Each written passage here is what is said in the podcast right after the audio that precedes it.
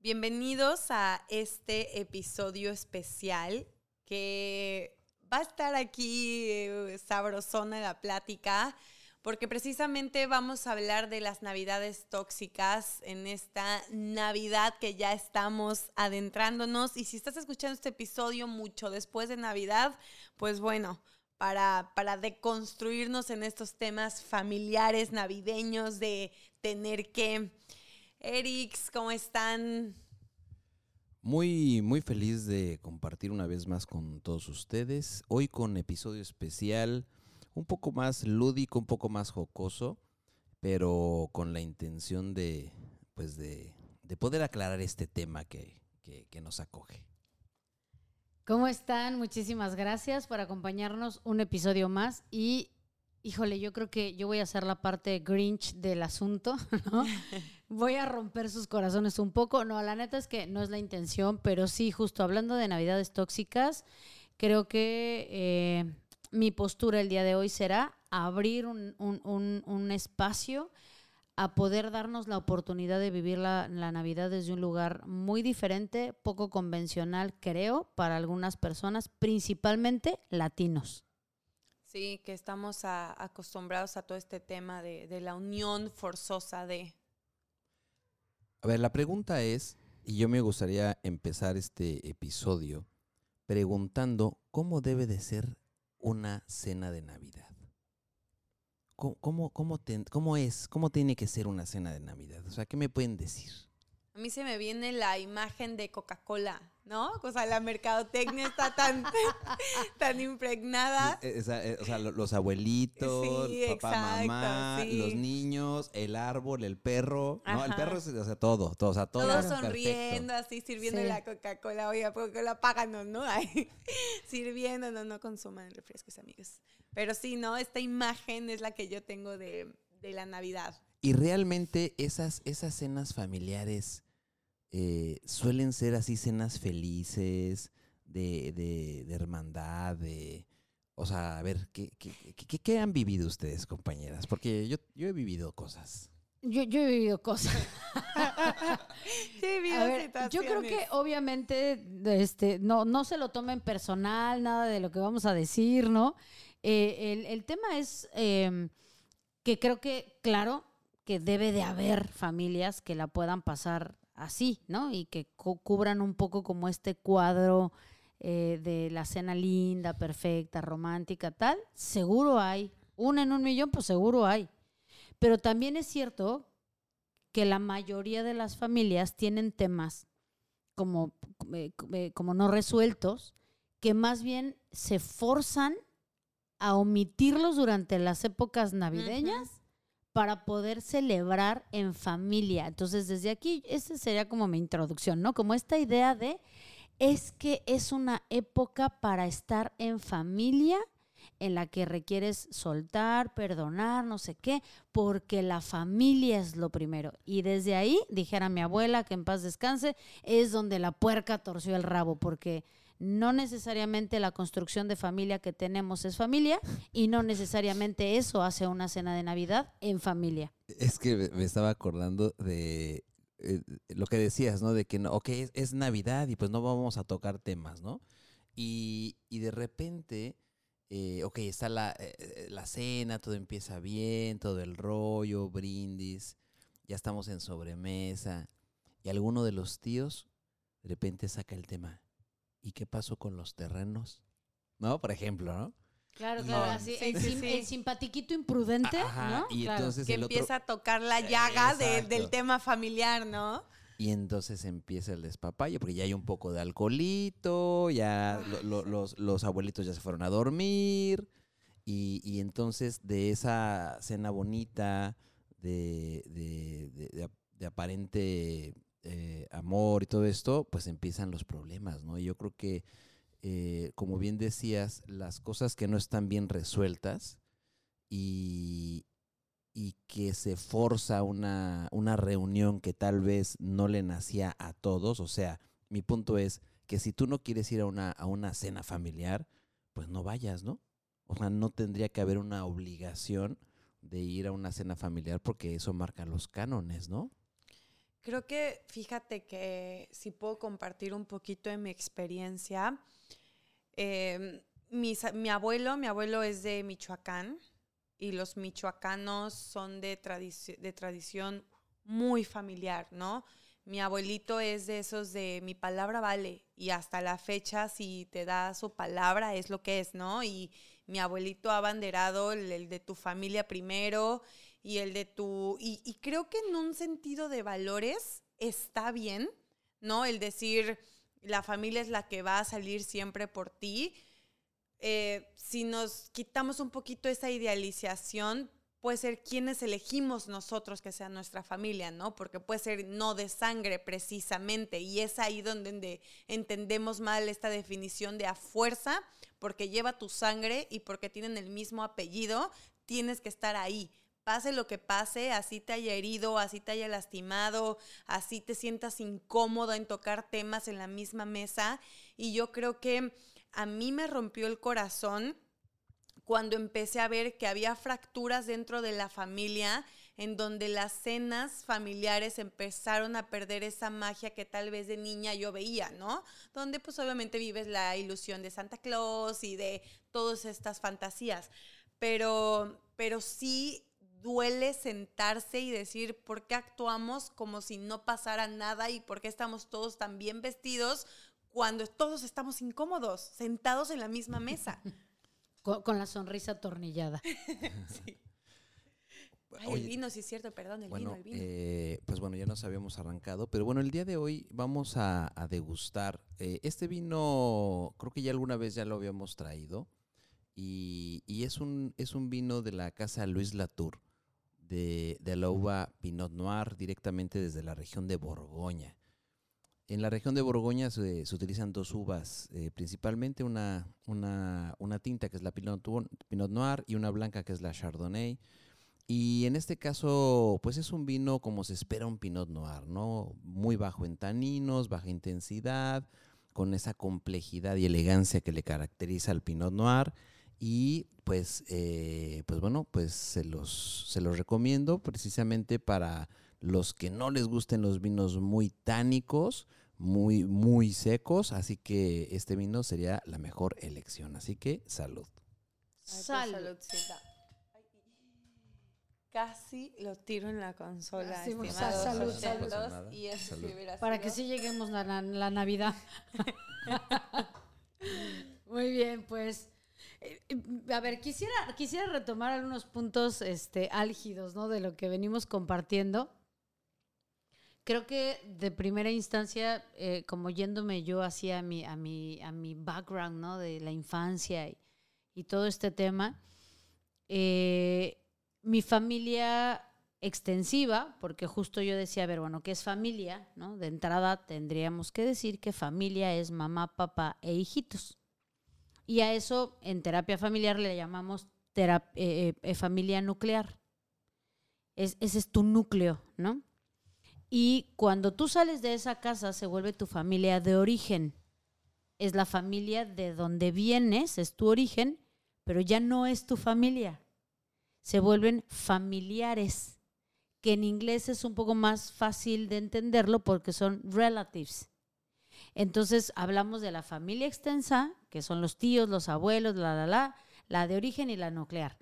Pero entonces los latinos en general es, no, familia es familia y la familia, te, te mueres en la raya por la familia y te quitas el pan de la boca por los hijos y entonces todos juntos y revueltos, amalgamados, ¿no?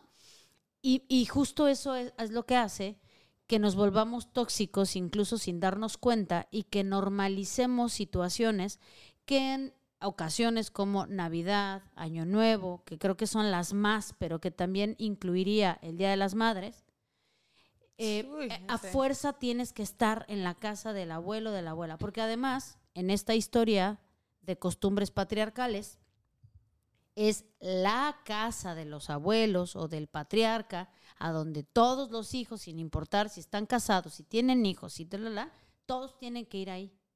Ahora, en estricta definición, hablando ya entrando al tema, ¿qué sería una Navidad tóxica? Es que habría muchos, eh, muchas aristas, Muchas, ¿no? ajá. O sea, pero, pero a lo mejor si yo la pudiera acotar un poquito, simplemente sería es esta reunión donde la familia está porque uno cree que tiene que estar, dos, la interacción es eh, lastimosa, o sea, de dolor en general, con contenidos de agresión, pasivo-agresivos, a veces más sutiles, a veces más, más expuestos y donde además más de un miembro de ahí está colocado en riesgo, que normalmente cuando hay alcohol sí o sí sucede. y una de las personas que perdemos fácilmente de vista son a los menores. Y cuando hay alcohol, los menores están en riesgo. Y, y la verdad es que este punto es fundamental, porque ahora que dijiste los menores, yo me proyecté a esas navidades tóxicas de cuando, de cuando yo era un niño y, y, de repente todo era felicidad, brindis, comida rica, y, y, de repente todo se transformaba a un pleito familiar. Claro. Que es a donde mucho te lleva las navidades tóxicas, ¿no? Claro, o sea, en ¿En qué momento llegamos aquí? Claro, pero, pero lo interesante es que tú como niño de repente estás ahí y dices, ¿qué pasa? O sea, ¿por qué le dices eso a mi mamá? ¿No? Y tú no te puedes meter porque eres un niño y dices, y, tú no, y, cuando te quieres meter, no, y eso es de, entre grandes, ¿no? Entonces, eh, eh, realmente te marca, ¿eh? O sea, ahora me vino a la mente así, me, me, me proyectó muy cañón. Y yo creo que la intención de este episodio sería pues efectivamente, cómo lograr no hacer una Navidad tóxica. O sea, al final tendríamos que, pensar, em, porque, a ver, mm, yo creo que nadie quiere pasar una Navidad tóxica. Entonces, ¿qué tendríamos que hacer para no vivir una Navidad tóxica? Sobre todo este conflicto, por ejemplo, si yo me, me pongo a pensar en, ok, la neta, o sea, normalmente nosotros, imagínense si, un, si una cena podría llegar a ser tóxica y difícil, mi familia elige hacer un viaje, un viaje de Navidad. Todos juntos. Todos juntos una semana en una casa. O sea, la casa de Brick Brother a la quinta potencia, eso es. Y hay llantos, y hay peleas, y hay reconciliaciones, y hay todos estos temas.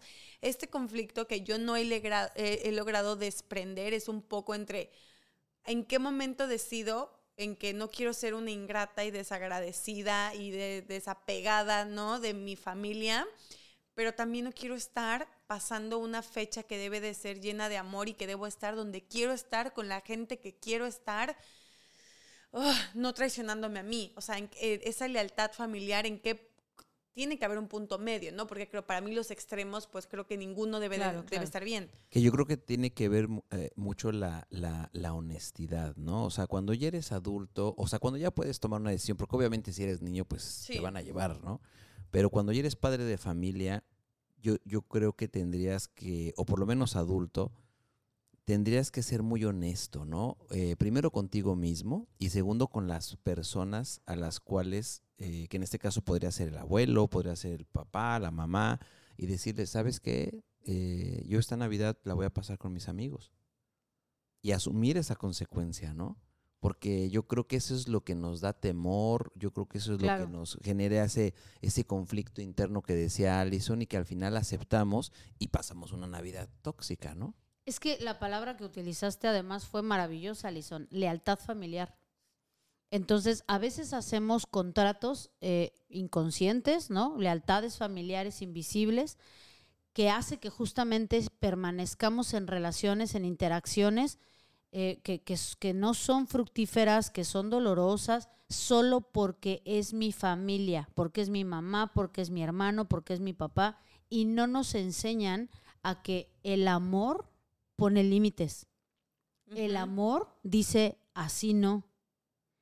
Y que parte justo de crecer, de evolucionar, de, porque crecer no solo es en edad, ¿no? Implica justo tener estas pláticas honestas desde el corazón, donde dices, ¿sabes qué, mami? Te amo, te adoro. ¿Qué te parece que hoy comemos el 23? Porque el 24 no voy a ir a casa de la tía, de la abuela, contigo, lo que sea. Pero ¿por qué? Si es la familia simplemente así estoy bien, listo, pero entonces el proceso en el sentir que tengo que darte una explicación, que eso no implique que tú me desheredes de la familia y no hablo solo de un tema económico, ¿no? Sino que no me reconozcas como de la tribu. Sentir esa pérdida es lo que nos hace aferrarnos a las lealtades familiares. Entonces, tenemos que estar dispuestos a sentirnos excluidos del núcleo familiar porque en algún punto eso se vuelve a sanar. Y entonces de entrada justo es, yo decido con quién sí quiero interactuar y cómo lo quiero hacer. Además ahora, esto va para ti directamente, regalo de mi corazón al tuyo. Cuando una relación es nueva, como terapeuta de pareja, mi indicación es la primer Navidad y o el primer año nuevo, la pasan solos, solos tú y él. Eso se llama anidar y es justamente dejarle un símbolo claro a la familia que hoy son tus familiares esta es mi familia y hoy decido pasar Navidad con mi familia, que son tú y él. Cuando eso lo llevamos a cabo, tiene un, impacto maravilloso a la larga, pero en ese momento es, es un quiebre duro que no todo el mundo se atreve a hacer. ¿eh? Porque también, eh, obviamente, en una cena familiar, si llevas a tu pareja la primera vez, eh, obviamente conocerá a muchos personajes de tu familia que, que, aparte lo, lo, van o la van a juzgar, la van a... ¿no? Y, el, y el ambientito empieza a ser medio... Sí, claro, siempre hay ay, ¿y, a mí me parece ¿Y, qué, ¿Y qué te dedicas? Y, oh, no, ahorita... ¿Y tú qué haces, no? O sea... Ojalá mi mamá no, no escuche esto. me va a colgar. Pero lo primero que me dijo cuando le dije, mamá, pues soy una adulta, ya vamos a vivir juntos, para mí eso fue más difícil que no se imaginan decirle cualquier cosa. Le he contado infinidad de cosas a mi mamá, eh, fuertes, duras y todo, pero esto me costó mucho trabajo. Y cuando le dije eso, me reaccionó también porque lo quiere mucho y me dijo, van a ser una increíble familia, nada más cásense ya sus consejos y me dice, nada más no, por favor no le digas a tus abuelos. O sea, escuchen lo que ella le estaba preocupando, ¿no? Y ya me imagino yo sentada en la mesa, ¿no? ¿Y dónde vives? Y tener que yo mentir, ¿no? Cuando yo no quiero mentir, ¿no? Entonces, romper esta parte de decir, es lo que es, y sorry mamá y sorry todos, ¿no? Esto es lo que es y esto es lo que soy. Va mucho de la mano con ir a sentarnos si es que decides ir ese día a esa cena despréndete y ve orgullosa de quién eres. Y si no te encuentras en un buen momento, ve orgullosa de que no te encuentres en un buen momento y no pasa nada. Ahora, hablando sobre el tema de asuntos no, resueltos, creo que también eh, la Navidad y todas esas fechas conmemorativas pueden servir para eso. ¿A qué me refiero? Em, si en la tradición familiar es reunirse y todo el rollo, y tú traes rollos con el primo, el hermano, no sé qué, que va a estar ahí, pues yo creo que eh, mm, en anticipado, ¿no? Podrías también arreglar esos problemas, ¿no? O sea, si se pueden arreglar, ah, porque hay temas que son intocables, ¿no? Pero muchas veces son, son tonterías, ¿no? O sea, muchas veces son malentendidos, muchas veces son cosas que se pueden hablar, que se pueden dialogar, y creo que también valdría la pena hacerlo antes, arreglar las cosas que se puedan arreglar para realmente ir a disfrutar esa cena. Y si no se arreglan, pues sabes qué, no cuenten conmigo porque yo no voy a irme a pelear con nadie, es mi Navidad, y igual me la paso solo con mi esposa, con mi novia o con mis amigos, ¿no? Claro, este o, esperar a que en ese día el alcohol haga lo que no pudiste hacer conscientemente. Justo claro, ese que te dé el valor, ¿no? De, tocar el tema, ¿no? Sí, y saben otra cosa eh, que quiero compartirles, el perderle un poco el miedo a las, a las navidades fuera de ese prototipo del comercial de Coca-Cola. Yo recuerdo, la, la, familia de mi mamá es grandísima. Somos, los arellanos, somos muchísimo pero de parte de mi papá son tres. No hay más familia, soy la única descendencia de esa familia. Y yo recuerdo las palabras de mi abuela de decirme, una vez pasé Navidad con ellos, ¿no? Y estaba muy angustiada porque me decía, no, es que nosotros cenamos y nos dormimos, no hay intercambio, no hay más, esta es tu pequeña familia. Y le decía, abuela, es que no pasa nada, ¿no? O sea, no deja de ser una Navidad bonita porque yo vine a compartirla con ustedes tres, es más que suficiente no tengan miedo a vivir una Navidad chiquita a vivir una Navidad en pijama, a vivir una Navidad con una pizza sin el pavo gigante, a vivir una Navidad jugando juegos de mesa. Si eso te llena, es tu noche especial, es tu noche de agradecer. Claro, que incluso pasó en, en la pandemia, ¿no? Sí. Eh, por lo menos en mi familia sí Claro, hubo cierto. quien mi mamá me decía, ay, tu tía, pobrecita, que la pasó sola con tu tío. Y yo le decía, a ver, tiene un hijo de 47, una hija de 43, cada uno con sus familias cuidándose en sus casas. Qué rico que mis tíos pudieron pasar una Navidad solitos otra vez, él y ella, ¿no? Y entonces mi mamá se quedó como de, "Mm, no lo había pensado. Y le dije, claro, ¿por qué, ¿por qué tener que decir, pobrecitos que la pasaron solos?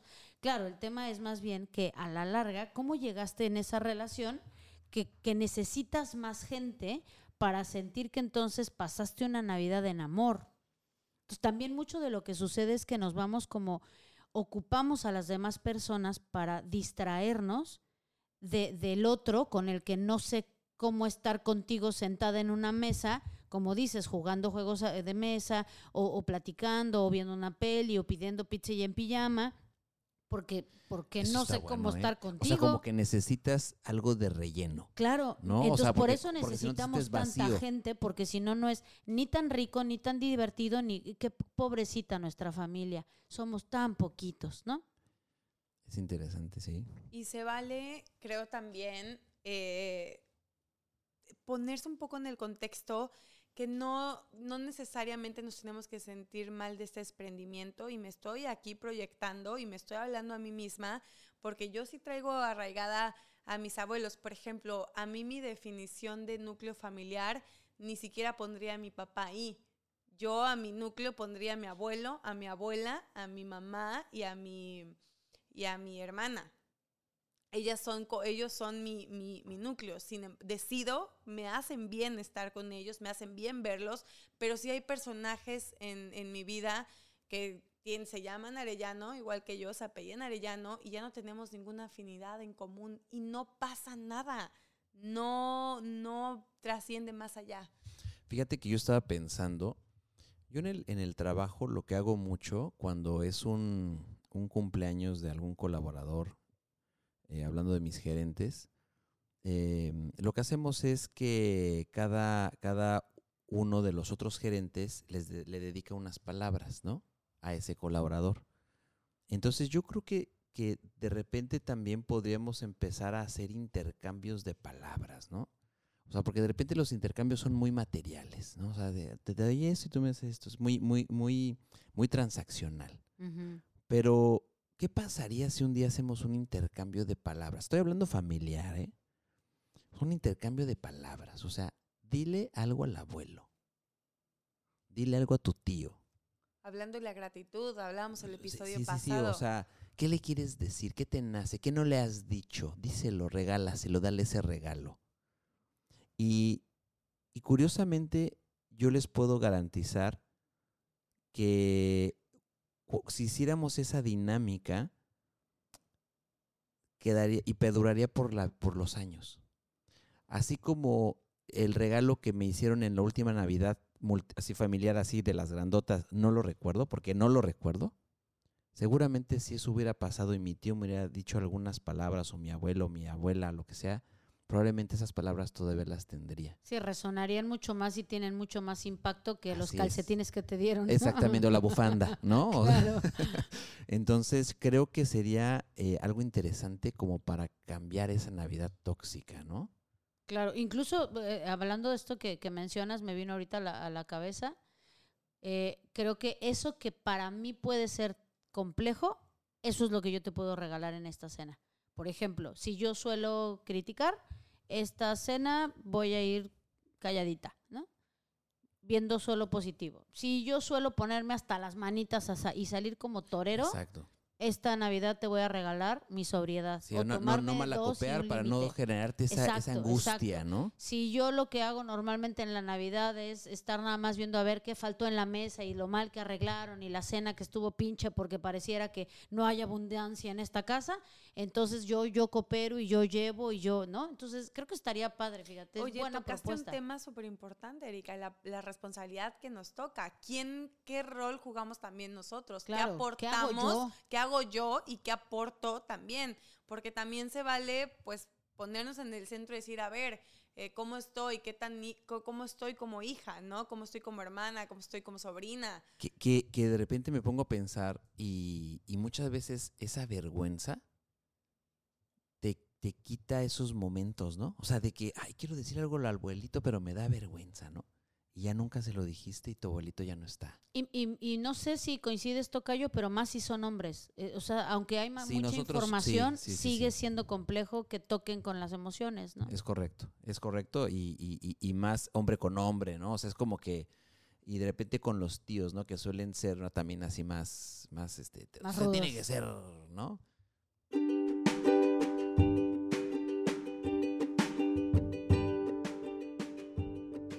¿Y tú con qué te quedas?